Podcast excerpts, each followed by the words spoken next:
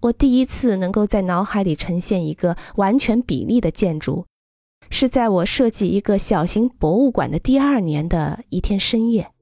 我草拟了几个该建筑的透视图，但是我意识到，从构图中我不能在脑海里呈现出建筑实际的样子，所以我制作了一个小的纸板草图模型。它很有帮助。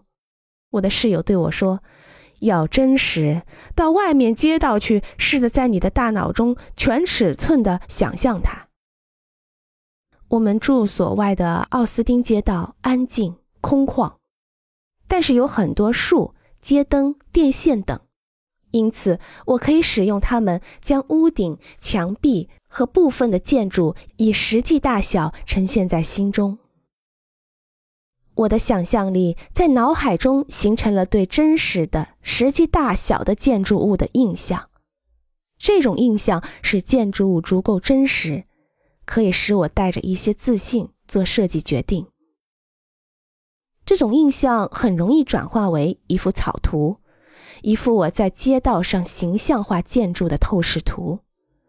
根据透视图，平面图和立面图成型了。最终的功臣帮助我从一个设计评审团那里赢得了第一个荣誉。形象化真正证实了它的价值。